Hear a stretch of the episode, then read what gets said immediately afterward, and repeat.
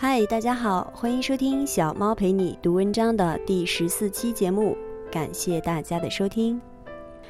小猫的这个节目是希望能够与大家共同分享一些有价值的文章，透过它们品味生活，分享一些温暖与快乐。文章的内容大多来自网络，我会在每一次读文章之前说明它的出处。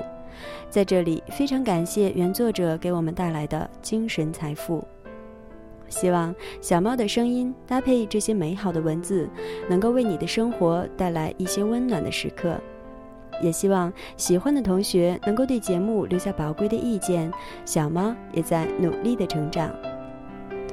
小猫陪你读文章，遇见美文，共同分享。佛说，修行是走一条路。一条通往我们内心最深远处的路，而在这条路的尽头，我们可以找到一种智慧，这种智慧能够让我们了解到生命的真谛。今天，小猫分享的文章《我对修行的看法》，原作者是梁冬。在此，再次非常感谢原作者分享给我们的人生感悟。我对修行的看法，亲爱的儿子，我有时候会叫你大哥，你知道为什么吗？当你在产房门口被推出来时，我以为我会很激动，我以为你也会像电视里演的那样哭得惊天动地，向这个世界宣告着你的光临。但其实不是，根据当时的录像记载，你很淡然地看了我一眼。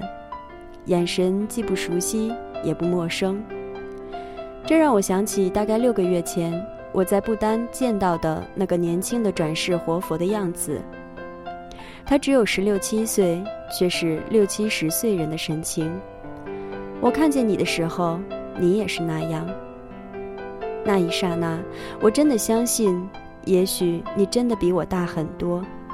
你已经无数次进出这个世界。这一次来也有你新的任务。后来我才明白，一个刚出生的婴儿是不可能有什么表情的，表情都是后天学来的。但在那时，我如此确信，坚定的确信，以至于脱口而出叫了你一声大哥。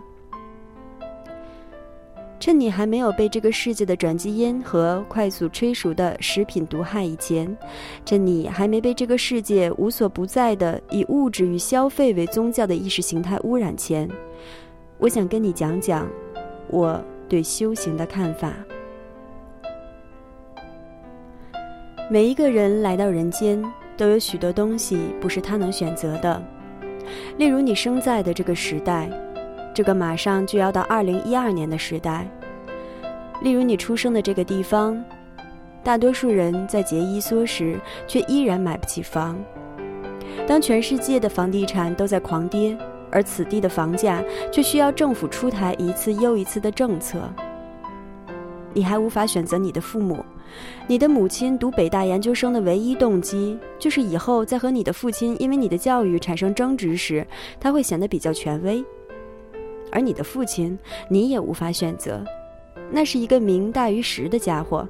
他现在已经开始审视他那一墙的不成体系的书，把其中不同版本的《金瓶梅》拿了下来，免得你认识字的时候会错误地以为西门大官人是人间唯一的男人的标准。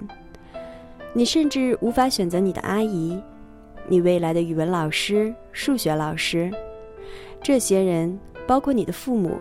都会有意无意地把他们的人生趣味以爱的名义强加于你。所以，一百个人百分之八十五以上的人生密码是不能够被修改的。而你能做什么呢？你可以在某一个时候，或许是五岁、十岁，也或者是五十岁，明白你的身体里面装着很多的陌生人。你的爷爷奶奶、外公外婆，这四个六十年前不认识的陌生人，他们现在都住在你的身体房间里，再加上一个你，你们需要和谐的共处。君子和而不同，你们不可能达成一致，但你们可以互相宽容和忍让。当你学会在自己的身体里与他人达成默契时，你就懂得如何在你的家庭里、学校里、社区里、你的世界里与他们快乐、宽容的共处。当你完成这个阶段时，你会发现，世界尽管不会改变，但却可以透过你自己的心量将之融为一体。你这一世的成长中，你可能会经历通货膨胀，百分之一万的可能；你可能会经历技术的疯狂蔓延，以至于人性被挤压在不知名的角落；你会面临人口的继续膨胀和老化。由于错误的医疗观念和生活方式，越来越多的年轻人像老年人一样心肌梗塞、高血压、面瘫、大小便失禁，而越来越多的老年人却为了驱除孤独和失落，在努力的装嫩。你还可能会经历战争，我们一次又一次地以为文明可以带来和平，不过根据我的观察。一个崇尚自我和唯利益至上的文明，只会带来更多的冲突。你会发现，伴随你的成长，越来越多完全相矛盾的价值观会令你无所适从。要成就，还是要自由？要权利，还是拥有魅力？爱你爱的人，还是接纳爱你的人？是快乐，还是慢活？每一样东西都貌似真理。而每样东西似乎又让你陷入新的无助之中。坦白说，我越来越不相信科学能够为我们这个世界带来什么本质的变化。如果人们缺少了坚定的信念，缺乏同情，人们不再懂得在诗歌和音乐里享受宇宙的节奏，人们不再相信事物除了不同之外还有相同。如果人们是这样，那它可能是堕落，而不是进步。你注定活在一个更加矛盾的世界里，所以你必须学会直视他们。你知道吗？我曾经想为你取的名字叫梁如是，或者梁这般。我只想告诉你，如实的面对世界，暖暖的看着别人撒谎的样子，是一件多么高级的事。后来我放弃了梁如是这个名字，因为你妈强烈反对。以她的文学知识，她居然知道古代有个叫梁如是的歌妓。我不反对歌妓，但是我在卡拉 OK 的小姐身上看到了，连歌妓都是一茬不如一茬啊，这真是让人失望。荣格曾经说过一句特别好的话：“权力和爱是一个天平的两端。”当你有充分的爱时，你会放弃权力。所以，当你看到权力正在抬头的时候，你应该告诉自己，爱正在向他低头。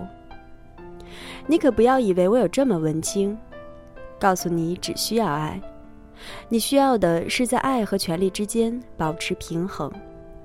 没有爱的权利是野蛮的，没有权力的爱是懦弱的。你应该把你的权利用在为众人服务的方向上，因为你要记住，世界是向上的。你能够为十亿人服务，就拥有了十亿人的祝福。祝好，你的父亲梁冬。这里是小猫陪你读文章，遇见美文，共同分享。这期的节目就到这里，感谢大家的收听。小猫陪你读文章，希望能为你的生活带来一些温暖，一些快乐。